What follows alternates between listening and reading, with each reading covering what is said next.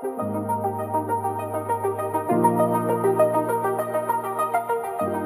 始了，开始。欢迎来到阿普阿井边闲谈。哎，我是大猫，我是建议，我是卡梅，我是杜杜。好，我们刚刚见证了一个政权转移移交的过程。政权是什么啊？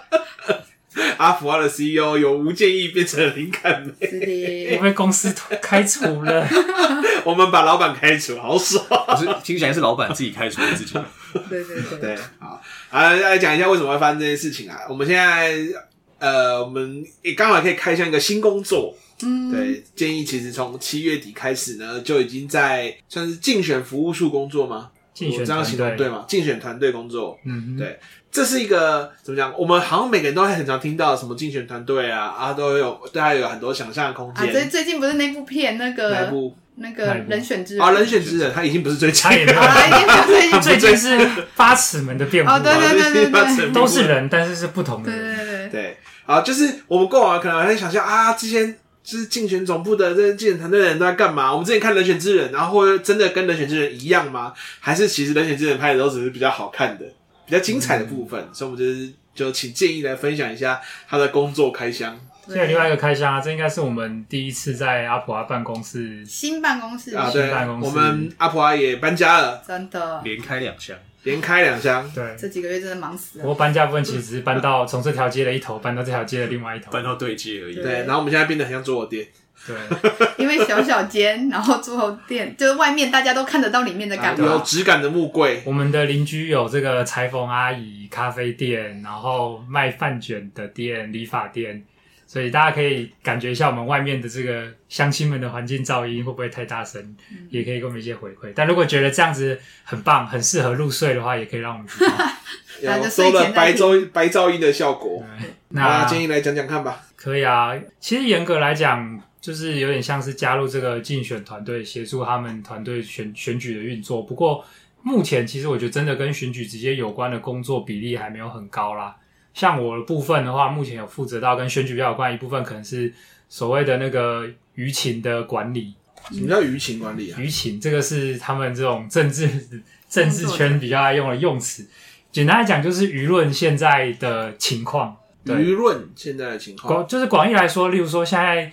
F B 啦，PTT 的乡民们在讨论什么啊？嗯、市民们又在那个爆料公社说了什么话啊？然后新闻有哪些事情被爆出来？然后可能跟我们有关，或者是我们应该要关切，应该要发表个意见等等的。所以你的意思是，你们的工作内容包含可能有一个人每天要每次一直看 PTT 八卦版，收集一下最近在看什么？有包含啊？真的有包含？对啊。好，但是有有分比重啊，就当然不会这个，就真的就是像整天都会看 PTT，像网军一样，就是时间就会挂在那边，比较像是说。像我们团队里就会有人是负责，主要是设计文宣的。嗯，那他除了设计文宣之外，剩下的时间就会帮忙，就是看一下这些网络部分。嗯，然后例如说有人对 PPT 比较熟的，他就负责看 PPT。嗯，啊，我的话，我可能就是顶多就刷刷 FB 嘛，所以我就帮忙看一下，像基隆人社团啊，或者是我有追踪的一些公视啊、中央社等等的新闻，有没有什么重点新闻要就是转传？所以我们会有一个工作的平台，是大家会把这资料丢进去。然后我们早上会开会的时候来讨论某些新闻点的重要性，然后请这个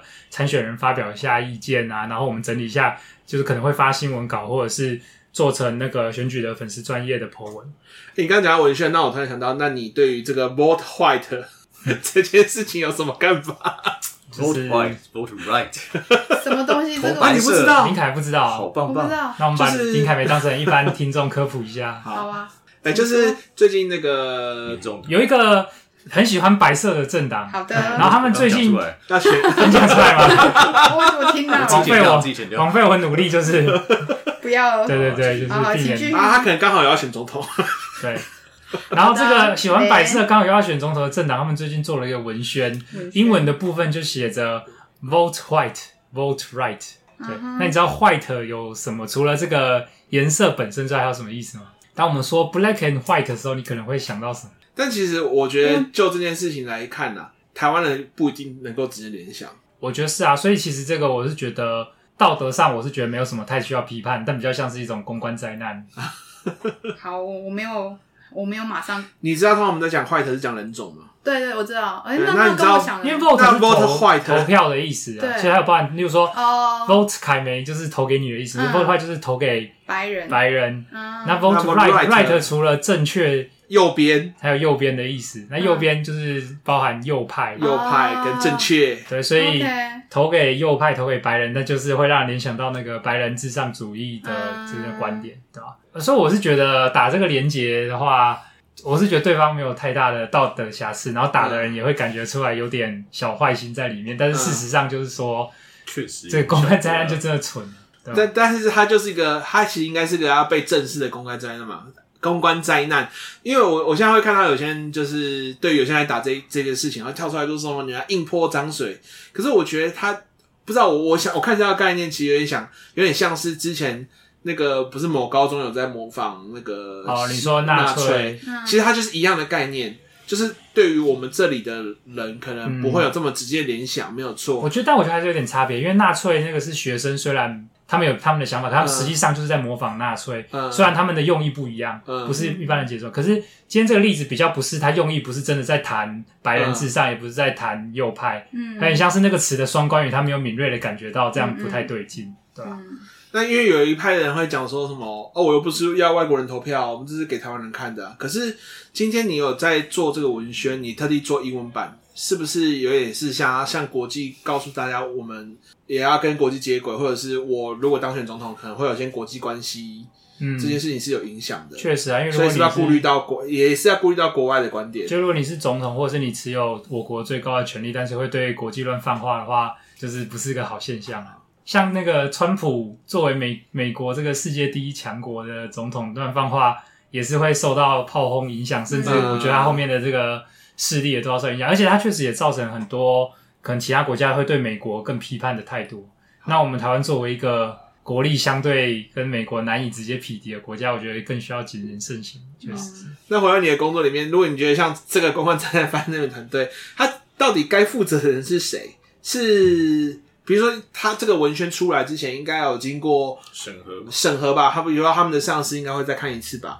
还是最后就是？那个小编就被抓出来当祭品，然后就牺牲掉这样。可是就算是你讲这样，那也意味着该负责的人不是那个小编啊，他是有点被嫁祸嘛，嗯、被黑锅，嗯、对吧？因为像我们，即便我们这种小小的团队，我们文宣出去真的都是候选人本人一定会看过啊，然后负责就是这些文宣相关的主责的人也一定会看过，类似一个编辑台的总编的概念。是像那个我昨天不是有做了一个梗图。对对对，然后还有就是那个其实要去谈原住民日的，但是后来没有被采用，那就是因为上面人看的也会去比较别的文学案跟就是适合程度跟时间点了，哦、那我只能摸摸鼻子哭哭说，嗯，我做了一个小时没有采用，那就算了。可是你想想看，如果他没有看，就说哦建议有做，那建议就发出去了，然后结果我那个梗图不小心延上，就是什么东西一点不好笑，嗯、还就是冒犯到了谁的话，嗯、那他们本来就要负责啊，因为你们作为就是主管，这本来就是他们要看的东西。欸、那我问个疑问，你们是竞选团队一般规模人数大概是多少？因为你刚刚说你们算小的，真的没办法。可是我真的没办法讲一般的，因为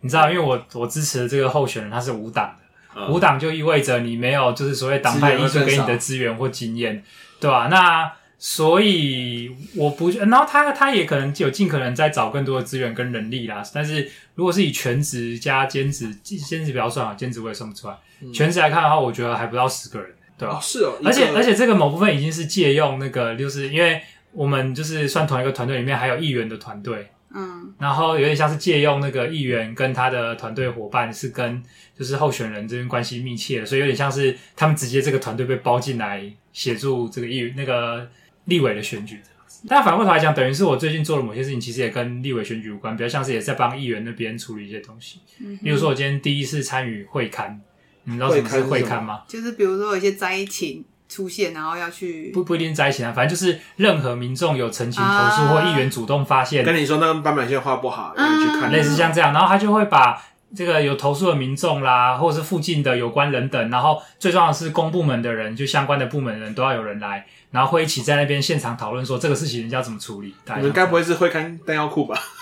没有没有，呃，弹药库是 上礼拜的事了吧？而而且弹药库是在中正区啊。哦。那我们我们这位议员的选区是在暖暖区，所以今天就是在暖暖。然后今天又一下暴雨啊，干嘛的时候，今天其实还蛮狼狈的。就是，哎、欸，可那其实像弹药库这个事件，会跟你们立委选举会有关联吗？就是我觉得是这样的、欸，因为立委他其实是整个基隆市选的，所以只要是基隆人会在意的议题，其实立委都要去关切，然后要适当的，而且我们会蛮看重我们讨论时候会讨论一点是说，就是如何去从一个立委的视角去看这件事情，因为很多时候其实地方的。民意代表或者是一些政治人物，他们关切事物的时候，你会感觉出来他想要让民众觉得他很关心。可是有时候他关切的视角会把他自己的位置放在很像是一个里长，嗯，或者是或者是你其实是应该是立法委员，但是你放在好像这是议员的大里长的这种角色，嗯，对吧？可是这其实是一个生态的问题啊，就是民众吃这一套，就是说，反正今天我发了某个帖子，你就是人要出来露个脸；今天我跟你抱怨什么问题，你就是要摸摸我的头，并且让我觉得说，哦，你很看重我，对吧？那。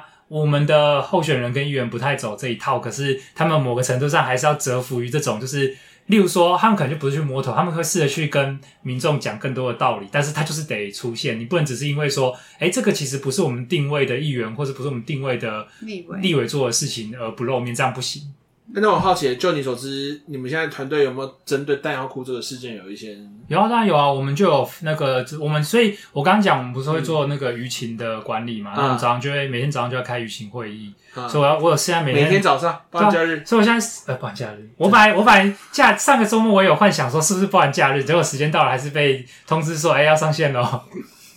对，就是放完假，选举没有在管假日的啦。对，其实舆情没有管假日更重要，没有，所以说我觉得应该不是选举，应该是说从政政治工作没有在管假日啊，对吧？然后反正就还是有开会。那我们每天的舆情会议就会整理新闻，整理我们收到的一些情报资料，然后就会包含我们要拟定哪一个优先回应，候选人要怎么回应。所以，例如说你刚刚讲的那个弹药库的事情的话，我们就会先内部确定我们的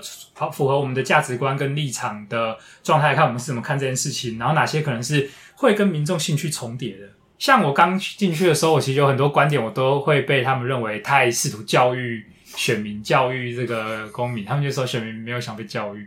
可是，可是他们也同意我的一个观点，是因为毕竟我们理念相近，他们觉得说长久来讲是要教育。可是你现在直接这样做，没有人想听啦，直接教育。对，所以我们就要筛选一些不会违背我们的价值观点，但是又可能是民众会比较在意、会比较想听的，嗯，对吧？例如说弹药库的案子的话，民众基本上就是在意的是要不要迁走。嗯，对吧？就是如果我是附近居民，可能有危险性的疑虑的话，我就希望他迁走。嗯、啊，如果我比较偏是这个很对中中共有疑虑、有安危的考虑的时候，基于抗中保台立场，就希望他不要迁走。那我们就要在这当中去找他们在意的交集，就包含说，诶，可能确实国防部他们的某些判断是要尊重的，可是国防部是不是有义务确实有提出合理的说法来让民众安心？嗯，像包含之前那个抗弹板事件，你们知道吗？抗什么？抗弹板就是给简单讲，就是给国军官兵发的某个装备，哦、被民间去用美国的那边的资源检测之后，发现说根本就挡不住子弹。哦，他预设应该挡的，然后但是国防部就做了一些说明，但那说明对于官兵弟兄们内部来说，跟对于民众来讲没有很有说服力。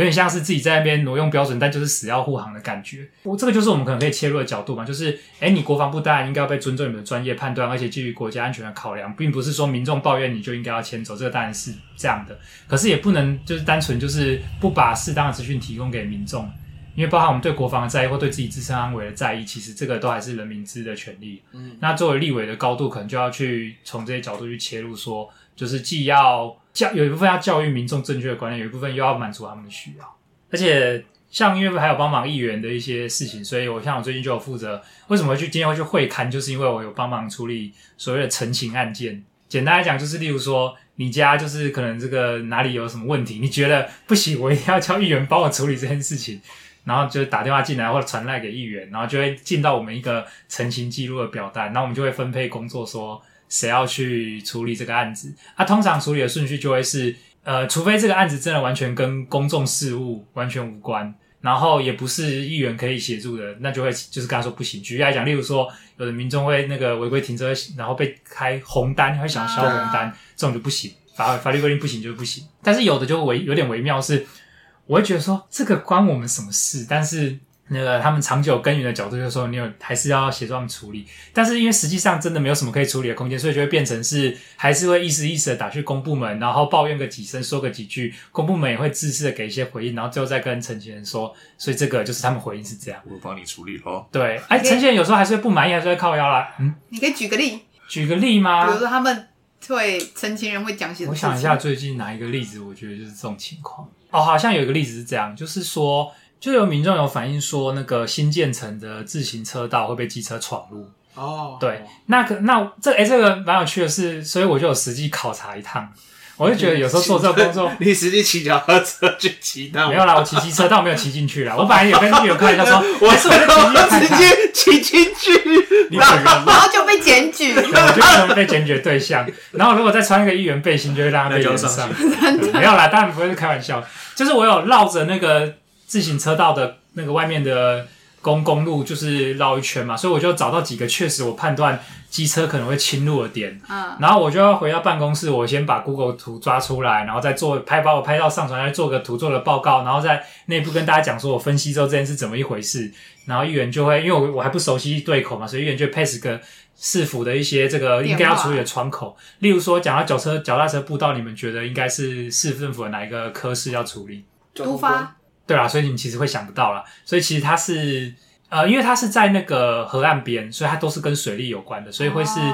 公务处的水利河利水河川水利科哦，河川水利科。对，所以我完全想不到，你怎么会想到就是脚踏车道跟河川水利科有关？对，反正就这样。然后所以我就要打电话去河川水利科。然后跟他们说，民众有反映这个情况啊，这是怎么一回事呢？然后就是根据我这几天的经验，通常打去都很难直接，刚好是你要找的人会接电话，通常是人不在位置上，或者是就是会有人接，但是会帮你转接，然后可能要再隔个几个小时或一天。像我另外有三四个案子，目前都还没有回复，我就要隔天再追。好，反正就是这，但这个案子里面他就有回我嘛，他就有说，呃，我我提到的那些路口有扣除掉他们不能管理的，因为有其实有地方是跟单纯的人行道重叠，那个本来就是行人要通行的，那有个地方。是他们本来就已经有抓装了车主了，就是机车会卡住进不去，啊、所以表示有人如果进去的话，他真的就是硬在那边扭来扭去的，就是不知道怎么挤进去。对，嗯、啊，还有一个地方，他说是要给脚踏车通出路的，就脚踏车如果要离开脚踏车道要进到公路的话，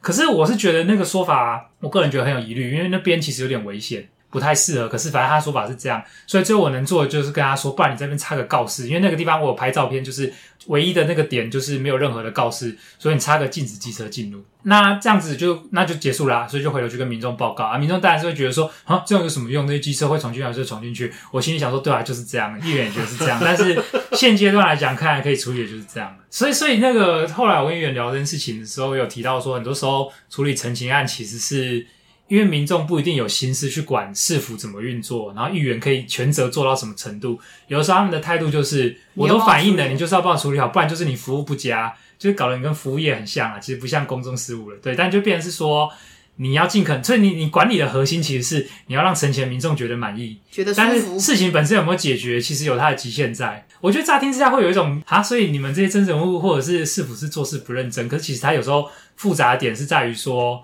没有办法，只是用你的道德是非对错去看，因为它涉及到多个局处，或甚至是多个厂商，还有地方的角力，是每个人一定都有他好像看似比较追求正义的部分，但也有他可能跟私利有关的部分，然后你不一定看得出来，而且也不一定能够确认跟评论，那最后就会变成是大家就是有些时候有些结果真的是得试着妥协一点。所以我觉得最大对个人最大的那种心情上的影响，就是第一个就是说某些事情觉得这样处理很烂，可是看起来好像以你。这个团队的能力跟市府他们的意愿，或者是现实考量，好像就只能这样。那学着接受，可能不是放弃或摆烂，但是你当下如果真的在那边气个半死的话，只会减短你的工作寿命。然后另外一个就是情绪劳动，就是说民众有时候情绪很多。像我今天本来回来，就是我本来那个上午帮忙搬一些东西搞定的时候要去找议员，有一个第一个会看我错过了。结果原来是因为好像有什么事情提早，然后我经过，但我经过的时候我看到议员在路边，那我看到有个民众在对他就是大小声的讲话。然后后来，我本来以为是临时处理的事情，后来发现原来就是那个前一个事情。然后反正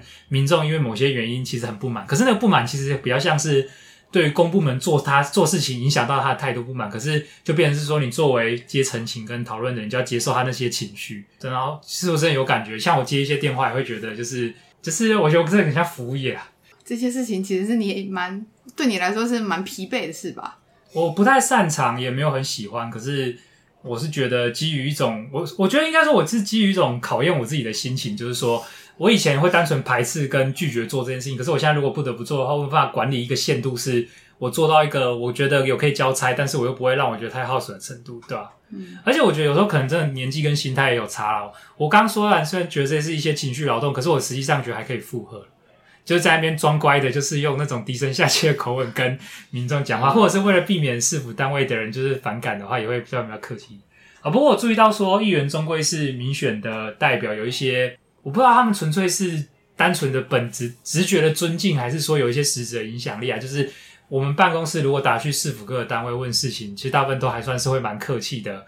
就是解释给我们听的，对吧？他们都会叫议座，哎，会啊，那就是有很多称呼跟用词都是，嗯、就是算是政治或行政他们这种领域的人的习惯，嗯，对吧？因为我之前听到人家会介绍说，哎，我们欢迎某某议座，然后我一开始会不太习惯，就是，然后、啊、我想说我们只要投票投议员嘛，然后可是他们其实都会称呼说叫议座，对吧？这样子。其实还有另外一个也很累的是说，我觉得资讯会很爆炸，因为像我为了这个工作，现在一口气就是被新加入，可能应该有五六个群组了，然后这群组还有分比较偏就是。大群就是还有甚至包含自工的，然后工作群，然后还有开会开某个特定会议用的群，负责就是处理讨论澄清案件的群，对吧？然后有时候有的人就会因为人员高度重叠嘛，所以会跨过群的传递一些讯息的时候就很混乱。然后而且我确实这几天回到家就变成是有些事情会有点放不下，其实我不处理也可以，可是我就会觉得怕忘记或者是觉得对别人不好意思，所以我就会在家里休息的时候还是不得不拿出来看，然后我就会被我女朋友抱怨。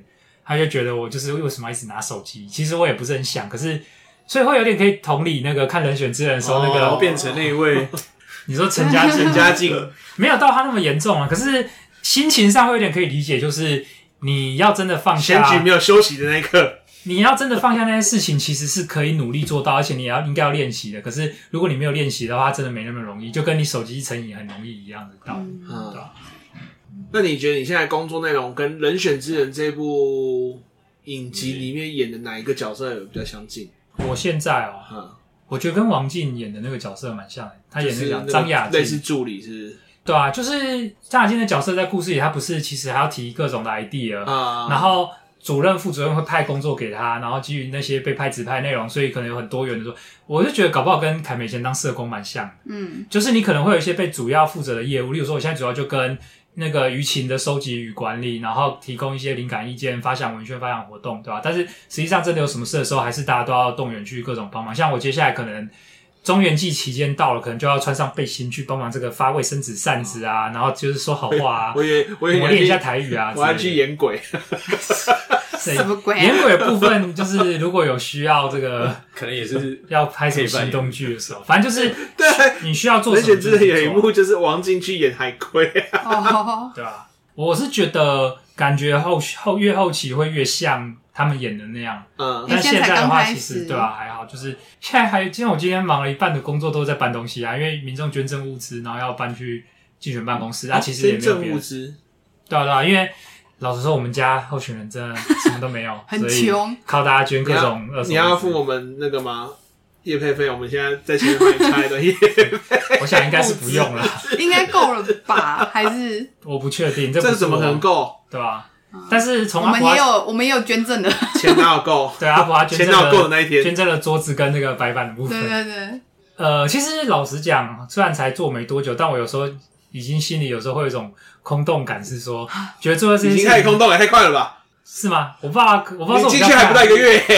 但我觉得这就是我啊，就是我有的感觉，就是不是不是说就是会让我就是心生退意，不敢做干嘛也没有，就只是会有一种空洞感，是所有事情都好多好琐碎，资讯量很大，然后会让我有一种，因为我觉得管理这些资讯很累，我会让我有一种想要把事情弄得更结构，或更知道有没有更好的方法是系统性来做。但这个工作好像确实很难系统。对啊，不容易，就是大家可以试试看啊。嗯。哦，不过我觉得有些比较确实有趣的点是，他逼迫我就是对某些以前做阿婆阿工作的时候，大概都是别人整理好议题，然后我们大概消化一下，然后就可以去教别人的，就是有点像是呃转移知识的这个层面嘛。那现在有些议题会变成是。有可能根本就没有其他人在做更深的研究了，所以如果有发生，然后如果要追的话，我们自己内部就得去讨论怎么研究、怎么找资料。然后，而且好处是说，议员他作为这种，呃，或者是以后候选人如果当立法委员的话，他作为这种民意代表，他其实有权利调动一些资料来去研究的，对吧？哦，最近还有发生一个事情是，我们在算那个一个县市可以有多少局处，然后法规法规有一个公式，然后我就是被指派负责算这个公式，结果算错了，哈哈哈。还好啦，没有被洗脸。就是说，那个因为就是议员就拿着我算的结果去问了局处单位，然后局处单位他们，但其实他们自己当下也不清楚，好不好？是后来反正他们又回复说，他们算完结果说我们有算错，那有讲说是怎么回事。然后我发现说是因为我发现某一个数值它是要乘以零点八去计算，但那个数值本身。因为它反正公式就是这样，那不那个暂时不重要，但是它的那个数值本身是百分比，所以也就是说，例如说，假设我用四十去乘的话，我就多了一百倍，因为我应该要用零点四去乘那个零点八，所以我算出来的数字就有一些差距啦，然后所以会导致算出来的局数合理局数数量差一一个。但这就会关系到说，因为我们原本的论点可能会是，你还有这个一个扣打，你不应该裁撤现有的局处，为了要设新局处。这个如果是基隆在地，应该知道在讲什么事。嗯、那那所以市府这么做，所以我们就会用这个问题去问说，为什么一定要裁撤？嗯、对啊，但市府算出来就说，哎，如果我们算错，其实合理的话，那就意味着，因为上限真的是这样，那我们可能要主张的点就会是说，那你现在设的这个局处是否真的有符合市民或者是市政最迫切的需要？对吧、啊？可能就会是以从这角度去讨论。那你们这一块有收集到舆情了吗？就大家对于这件事情有什么看法？这一块我们目前没有特别去收集这一块，其实是关系到说，嗯、因为以议员那边的角度来看的话，有更多民众直接有感的部分一直在澄清，然后也有他正在追几个比较重大的议题，是有一点，但是还是不要讲太多啊，嗯、就是。些许有些案子听起来有点弊案的味道，而且有可能有一些不法势力的摄入，那都要很小心的去处理，嗯、因为有包含的打草惊蛇，或者是不小心误会某些事情的疑虑在。嗯、但就是有一些重大案子是在这样追，所以比起这个。刚刚讲这个例子比较会像是，如果有民众累积比较多的民众反映，或是有新闻点才会去碰，嗯，对吧？那立委的角度来讲的话，这是属于市政，就更不属于立委直接去评论的部分。好，我会我会特别问，是因为我刚好，因为我那天刚好去拜访处长，然后刚好他有提，就是因为刚好在讲青年事务这件事情，嗯、然后我去问的问题，他也会一直不断告诉我说，就是产发处很穷啊，就是钱都在哪里啊，什么什么之类。哦，然后对，然后就是所以他他会。很多，比如说，因为我去提的问题就是，我想要了解金基隆现在有打算要设立那个基隆的那个青年创业基地，嗯，但目前还在只有在修缮某个空间，但是相关的配套其实都还没有做。但是他后后来处长的回应就会是，哎，因为其实他们的预算其实也很少啊，然后基隆的青年创业其实是非常小众，这个聚落非常小，所以其实不太会编列太多的预算去做这件事情。所以他才会说，哎、欸，所以像基隆其实不会有青年局，然后像高雄才会有青年局，对，然后所以后来那时候我才会，他就在算说，哦，基隆的青年人口是多少，儿童的人口是多少，然后那时候我就会说，如果是以人口数来说的话，那也这样大家就知道我在讲哪一件事情，对，嗯、因为基隆市长现在提出说希望成立儿童局啦，对，所以我就会比较，就因为大家现在也在讨论说，那到底是以什么样的施政方向来？就是市长自己就可以决定到底要成立哪个局处吗？而且你这个还有一点价值选择空间在里面，是说它的因果关系也可以去讨论啊。是他们，他像你刚刚这样听起来，意思是说青年的需求没那么高，所以没有去做这个。可是你也可以反过来想，是因为你没做，你没有挤出空间，所以青年根本就不敢想象，根本不会有需求，他们就还是去别的县市处理他们的需要跟问题。对啊，对啊，所以这其实那时候是我我在跟处长那边做讨论的。嗯，听起来不是很有建设性的进展。就是我觉得那天昨天聊了以后，会让我觉得有种好像我们提什么案，最后都会因为市政的财政困难，所以很多事情不能做。然后或者是就会觉得好像是我们提案必须要刚好可能市市长很有兴趣，嗯，他可能就会觉得好，那我就会再去督促那个局处，可能可以做这件事情。所以后来我私下跟别的议那个不是议员委员在聊天，也会觉得说。就是我们好像会做了一个吃力不讨好的工作，嗯，就是我们提了一些案子，可是可能可能各局处会觉得我们根本可能不懂这些事情吧，或觉得你们真的会让我们增加很多的业务。呃、可是这块其实，但我不确定适合公开讲，应该没关系吧？反正这块我的想法是说，第一个是我觉得你们应该要把目标改变，是说从你们原本想象，你们作为青年咨询委员可以影响市府。做出更有倾听青年心声、更有利青年的政策的这个期待降低多一点，但提升多一点期待在哪个地方？再说，哎，你们其实有机会建构一个青年人讨论事情的平台跟方法。然后这个如果有形成的话，因为你们这些人就算不再当青委，你们也还是大部分应该还是在基隆市吧。然后又会有新的青委，如果这可以形成一个网络的话，然后投入公众议题的话，我觉得其实还是一个力量啊。就是你们可以建构这个东西。另外一个是说，其实我在议员办公室这边，我就会发现说，其实像我们家的议员，或者是他所知道的某些个别的市府的人，某些可能也不是什么官员的身份，就是很基层的人，他们其实都是了解一些事物，也关心市政的。像这些人如果有。脱离他们的那个公务员的身份，而是以市民的角度连接起来的话，其实很多我们作为一般市民不懂事情，其实是可以被科普的，是可以更了解，然后进而更能够有力的去监督政府的。像我就提一个点子，他们都蛮认同的。我那时候随口说哦，因为我们那时候接到一个陈情案，然后那个陈情案，我们有些同事会觉得很苦恼，因为对方追很紧，然后会觉得有点。就是那叫怎么讲，我忘了一些词汇，反正就是有点烦人呐、他会一直一直问，一直问。但是我个人会觉得，我就我就当下要表达说，可是我对这个人蛮欣赏的，因为大部分的民众根本不会这样在意这件事情啊。就是他在意这个事情，其实不是直接影响他的利益的。有点像是说，如果都没有人管的话，好像公众的价值会被破坏，正义没有被伸张等等的。所以我就说，其实不然我们颁个虚拟议员的头衔给他好了，就是说我觉得他很适合。然后他们突然觉得说，哎，你这个 idea 不错，我们就聊了一下说，我记得提出我的看法是，如果所有的市民都有。一个议员的 sense 是他知道议员该做什么，他甚至能够像议员一样有视角去监督市政的话，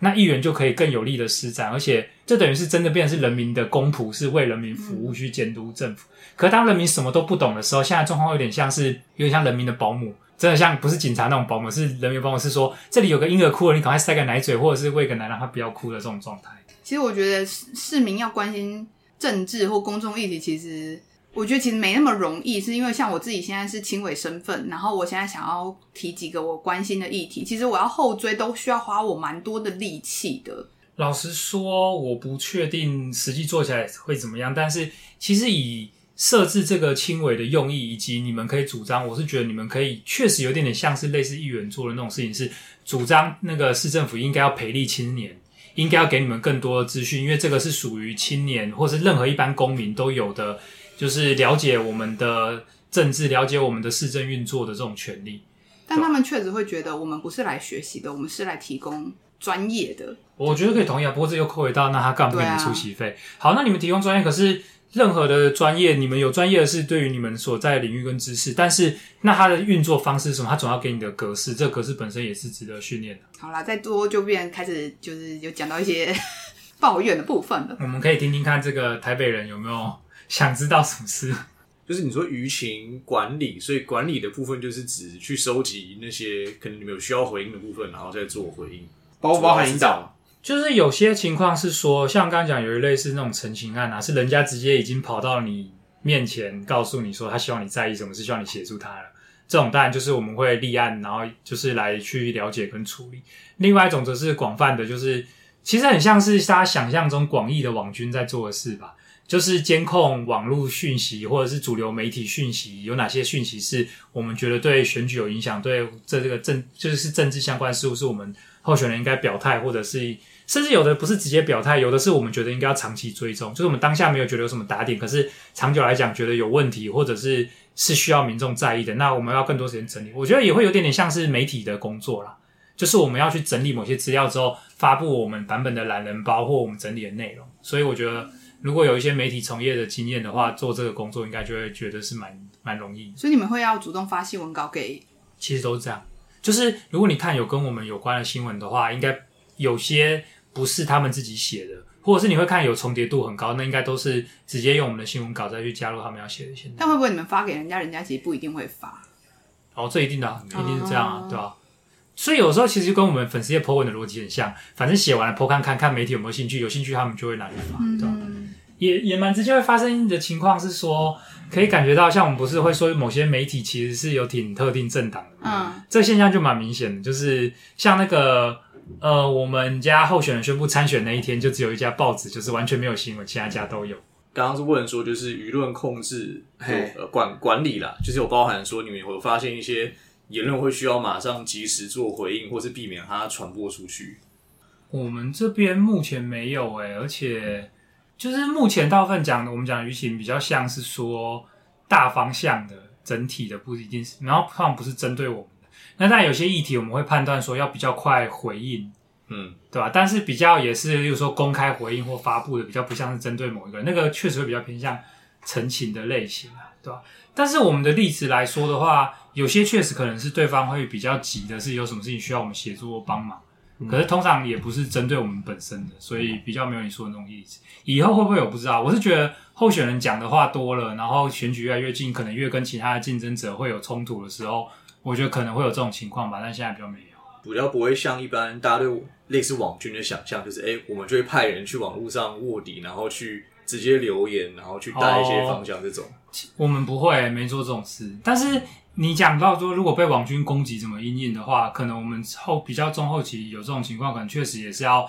去监看这些社群，例如说社团啊、赖群等等的，然后会有适当的人去回应吧。像现在确实有招募一些志工，是说他们可能就是没那么多时间来参与选举的运作，但是是很支持的。那可能就会变成是他所在的，例如说社区的社群，如果有什么不实的谣言啦，或者是需要他协助候选人宣宣宣宣导，或者是分享资讯的，可能就会透过这些点吧，对吧？嗯。不过老实讲，其他候选人我是不知道，但我们候选人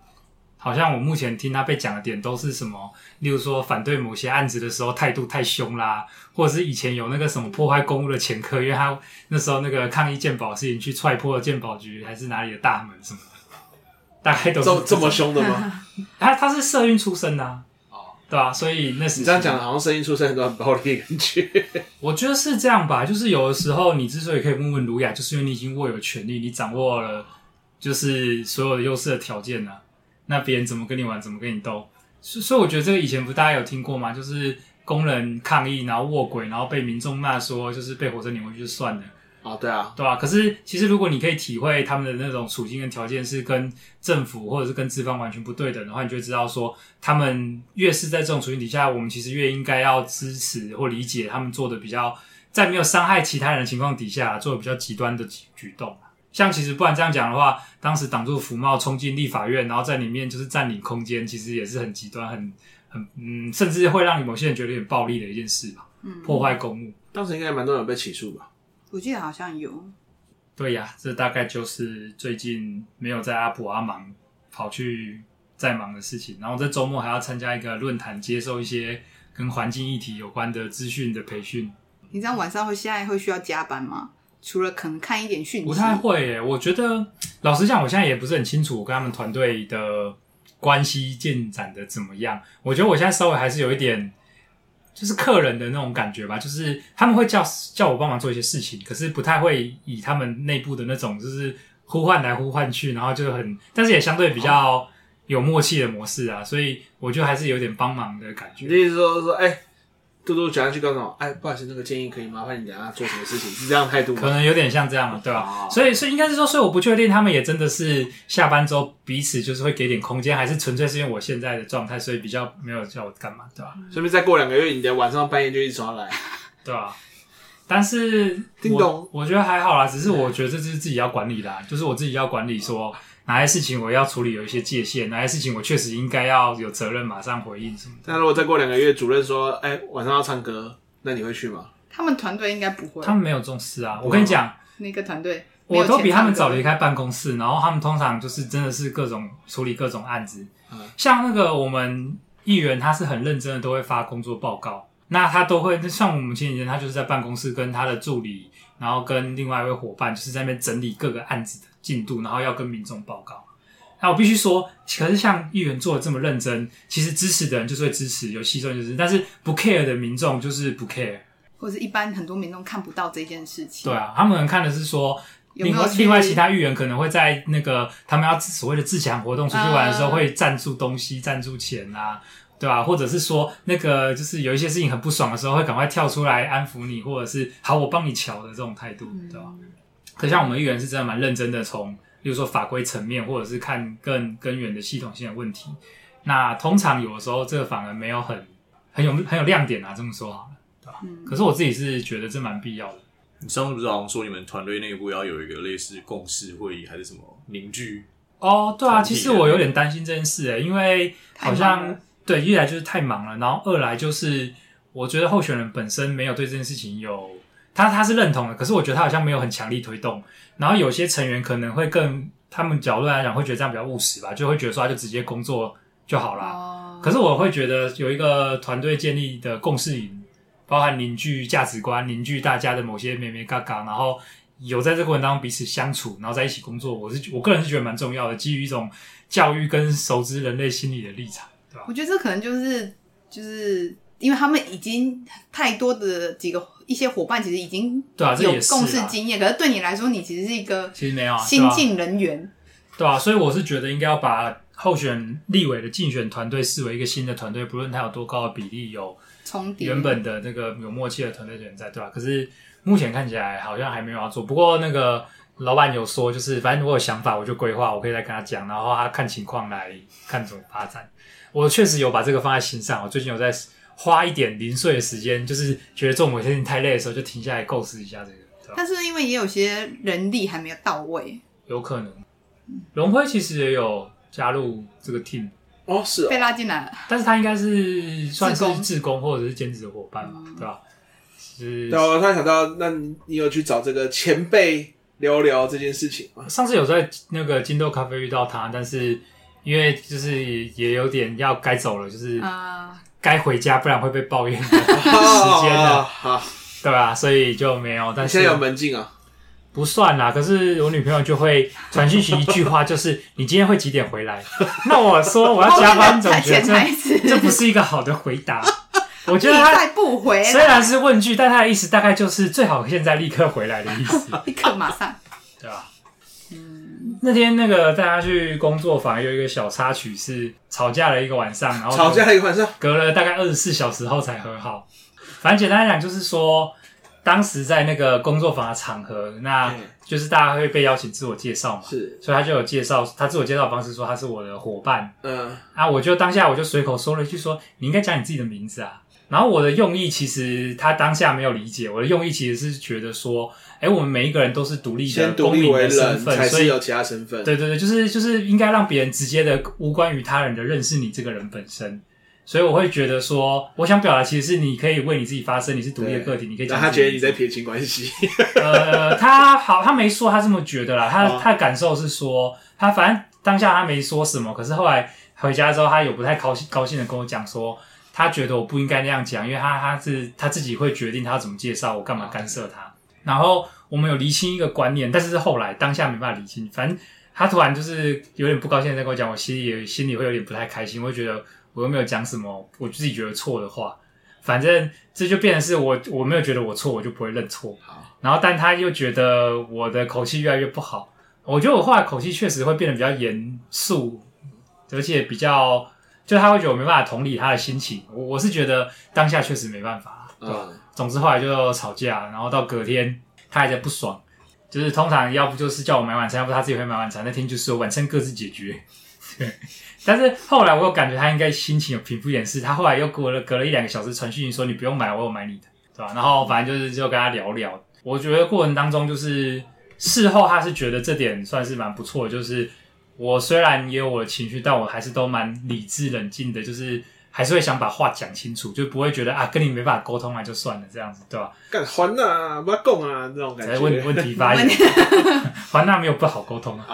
啊，还呐这个词也不能用了，尤其是我们在这个原住民族日的隔天用这个词，显得有点这个 好。然后就是呃，反正反正就是有跟他沟通了。然后我有注意到说，我们有一个关键的观念差别是，他觉得。你对任何人讲“应该”这个词是一种干涉，然后他认为我们不能干涉其他人，对吧？但是我当下心里就噗嗤一笑，但我不敢笑出来。就是如果你真的这样讲的话，你有发现你这辈子 你基本上很难讲话吗？因为就连你要告诉我说。人不应该干涉其他人，这句话本身就是一个应该。你讲这个话应该这段是不是？我这段真的可以，这段真的可以。这段是不付钱可以听的吗？对对对，请大家付费解锁这段内容，我们会放在那个就是有赞助阿婆的部分。没有啦，可以听啦，因为我我我又不是故意隐藏这些事情，我真的跟他讲，我就直白的告诉他。但是我有关注他的心情，是感觉比较有听进去的表情，跟心情比较好的时候，他有笑的时候，我才说，其实我就是顺势补充说。如果要照你刚刚讲的标准，就是你觉得人如果对别人说应该这种话语是一种控制，因为他真的用控制这个词，是一种控制，是一种不顾别人的自由意志的话，那你会发现老师都不能教学生嘞，因为老师教学生其实都是在指导学生应该要怎么做。你试试看，听听看，老师如果这样跟学生讲，哎，凯梅，你不要翘课，我觉得好像比较好哦。哎，林月打同学这样子吼，会有点麻烦呢。你觉得老师要怎么教学生？学生当然就是就是根本依然顾我啊。老师就是要直接告诉学生说：“林月，你这样不行，打同学是不对的。”凯梅，你明天要来上课，你不可以翘课，对吧？可是对他来讲，这如果是一种干涉的话，那我们要怎么跟别人互动？怎么就是建立好的关系？教导别人就是不行。然后听的时候，他好像发现他确实有点难以自圆其说，去想出如果不能使用应该，不然就是对别人控制的话。对吧所以我补充我的观点，我说控制其实建立在权力对不对等啊，自己的心理的强度、对方的意图等等的。那我觉得如果是对等的关系，其实表达自己的意见其实不算是一种控制。所以他就有接受说，我说你应该讲你的名字，只是我的观点，他不需要被我干涉。我只是刚刚因为那一天的场合我也在现场，本人也有参加那次的工作坊，然后对，你有觉得我不应该吗？我只是，但我觉得我试着在更同理他，是因为他听到他那样介绍的时候，我其实反而会觉得他其实可能有就是没有安全感，以及他可能不太确定他为什么要来这里，也不习惯那个场合吧。对，所以我觉得这其实会回到是建议怎么邀请他来这个场合，就是他会介绍说明他到底是什么场合，不然好像哦哦好，听众也不知道到底是什么样什么样。我跟我女朋友还有凯梅，我们刚好都参加了一个。所谓的提案工作坊，这个提案工作坊是我们家议员开开启的，就是他们的做法是说，嗯、其实议员不需要这么这么的理会民众，但他们很主动的想要做一些公民教育，而且鼓励大家关心政治。所以呢，他的那个议员他们都会有所谓的定期会、临时会，简单来讲就是议会的会议啦。嗯、那他的做法是，他会邀请民众可以来提案工作坊，是你提出你在意的事情，那我们会做一些整理之后。议员会把这个事情就在他议会开会的时候作为他的提案去表达出来，嗯，所以他也会去分享说，到底就是一个议会到底是怎么执行的，怎么运作，议员有什么权利，可以做到什么程度，让民众知道，对吧？对。然后我就想说，机会难得啊，虽然我女朋友不是基隆人，但是在基隆生活有她在意的事情，就想说，然后然后他又希望可以跟我一起，可是我就是想要参加，我就跟他说，那你不要一起来，我就要去，对吧？因为我会有观察，是他来的以后，其实他也不知道，因为一方面是因为我其实也没有跟他有别的。机会接触啦，就老实说，只有一次碰到面吧，打个招呼。嗯、就我们有一次开会，然后他就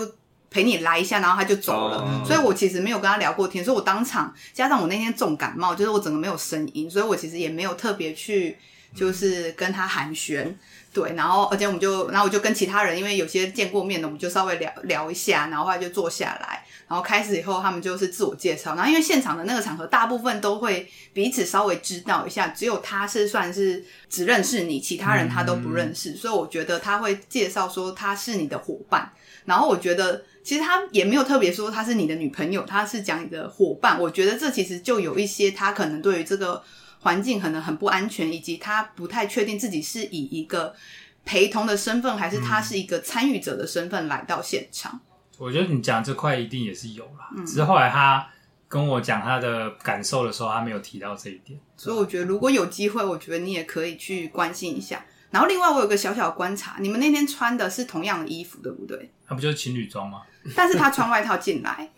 他没有把外套脱掉，然后这是我的猜测，所以这必须要跟就是如果有很，是因为当天里面很热，然后我觉得他没有脱外套，会不会是他其实不想要在这个场合特别去显示，因为他知道可能这不是一个嗯，就是朋友聚会，然后可是好像特别去强调你们的身份，对他来说可能又会觉得很怪，嗯嗯，对，所以我有观察到他说，哎，他又没有特别脱掉外套，但因为我是知道你们的，因为现场超热的。嗯嗯，对，所以有道理。所以补充一些我当天的观察，应该没有很有能当侦探的一面，对，洞悉人心。嗯，突然就这样收尾吧，差不多了。暂时可能要等到在一段时间，建议再来分享。我们先，我们现在我跟你讲，我们现在听了这些啊，我们就过四个月之后。四个月太多了啦，我觉得大概在一个月，他的工作应该就会又不一样。我觉得我们可以再来看一看。哦、一定马上，其实大概可能一个礼拜或半两个礼拜就会有一些转折，是说，因为我们竞选办公室正在运正在装潢筹备中，所以应该差不多这个时间就会好了的话，我接下来确实就会工作地点就不会在议员办公室了，会去竞选办公室。啊、OK，好了，离我们也蛮近的。对啊，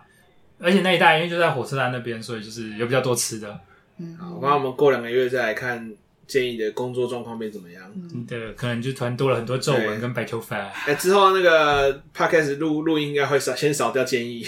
可他要变我们的来宾，对对对。今天我们有请到一位这个 政治工作者，对，我们最熟悉的陌生陌生人。好了，那今天阿瓜井边闲谈就到这边啦，那谢谢大家，我是大猫，我是建议，我是卡梅，我是杜杜，好，大家拜。拜。拜。